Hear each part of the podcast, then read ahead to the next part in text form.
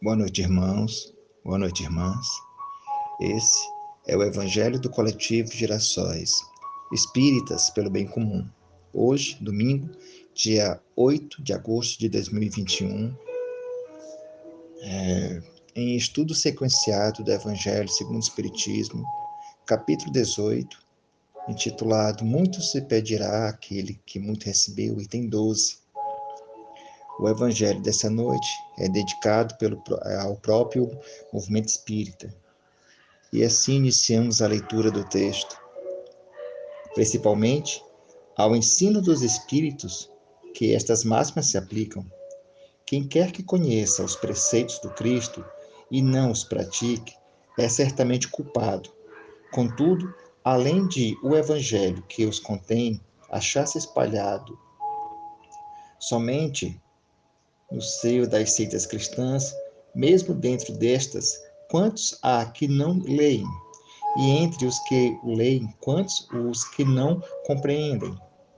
Resulta daí que as próprias palavras de Jesus são perdidas para a maioria dos homens. O ensino dos Espíritos, reproduzindo estas máximas sob diferentes formas, desenvolvendo-as e comentando-as, para pô-las ao alcance de todos, tudo isso de particular não é circunscrito. Todos, letrados ou iletrados, crentes ou incrédulos, cristãos ou não, o podem receber, pois que os espíritos se comunicam por toda parte. Nenhum dos que eu recebo, diretamente ou por intermédio de outrem, pode pretextar ignorância. Não se pode desculpar nem com a falta de instrução, nem com a obscuridade do sentido alegórico. Aquele, portanto, que não aproveita estas máximas para melhorar-se, que as admira como coisas interessantes e curiosas, sem que lhe toque o coração, que não se torna nem menos vão, nem menos orgulhoso, nem menos egoísta, nem menos apegado aos bens materiais, nem melhor para o seu próximo, mais culpado é, porque mais meios tem de conhecer a verdade. Os médiuns, que obtêm boas comunicações, ainda mais censuráveis são, se persistem no mal, porque muitas vezes escrevem sua própria condenação, e porque, se não os cegasse o orgulho, reconheceriam que a eles é que se dirigem os espíritos, mas em vez de tomarem para si as lições que escrevem ou que leem escritas por outras, por outros, têm por única preocupação aplicá-las aos demais. Confiando assim estas palavras, é, confirmando assim, é, assim essas, estas palavras de Jesus. Vede um argueiro no olho do vosso irmão e não vede a trave que está no vosso. Por esta sentença, se fosseis cegos, não tereis pecados.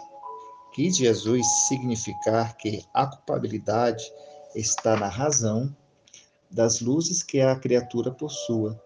Ora, os fariseus que tinham pretensão de ser e eram, com efeito, os mais esclarecidos da sua nação, mais culposos se mostravam aos olhos de Deus do que o povo ignorante.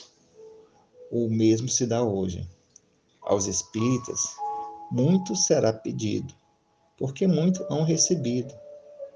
Mas também aos que houveram aproveitado, muito será dado. O primeiro cuidado de todo espírito é sincero deve ser o de procurar saber se nos conselhos que os espíritos dão, alguma coisa não há que lhe diga respeito. O Espiritismo vem multiplicar o número dos chamados. Pela fé que faculta, multiplicará também o número dos escolhidos. E se ainda, após essa leitura, ficar alguma dúvida quanto que foi dito, lembremos-nos de outros capítulos do Evangelho. Lembremos de uma passagem que fala do homem de bem. Pois o homem de bem e o verdadeiro espírita são a mesma pessoa. E o homem, de bem tem por consciência analisar os seus erros e procurar se melhorar a cada dia, para que no dia seguinte seja melhor do que o dia anterior. Assim,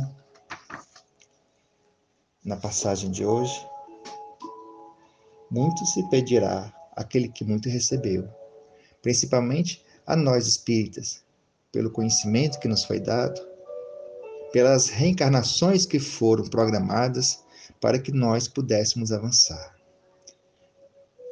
Sobretudo, a bondade e o amor de Deus, Deus permitiu muitas coisas boas.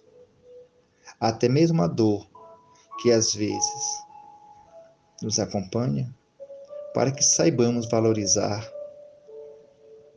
as coisas que perdemos ou desperdiçamos. Não estamos aqui pregando uma situação de comoção. Estamos falando que temos inúmeros exemplos para podermos crescer. Com parentes dentro da família, amigos, com aqueles que nos são desafeto. Temos muitos professores que nos ensinam a sermos pessoas melhores.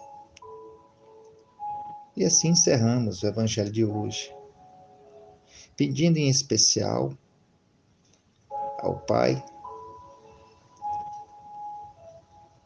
que vele por todos os pais que estão na terra, pelos pais que já se foram, pelos pais que ainda estão, pelos pais que chegarão à sua vez, pelas mães que são pais, pelos pais que são mães. Que possamos evoluir, sabendo que a família é muito mais do que uma consanguinidade. A família são todos aqueles que se amam e se unem e caminham juntos para o crescimento de todos.